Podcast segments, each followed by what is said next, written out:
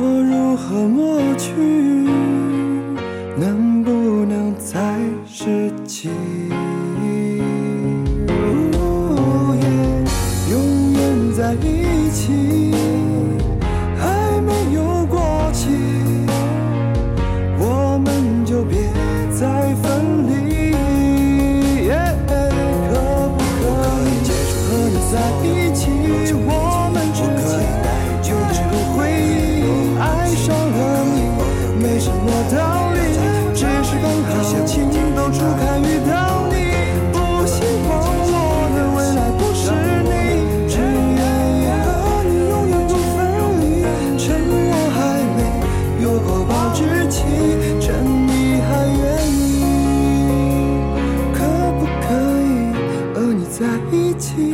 我们之间有太多回忆，爱上了你。没什么道理只是刚好情窦初开遇到你不希望我的未来不是你只愿意和你永远不分离。趁我还没有过保质期趁你还愿意。趁我还没有过保质期趁你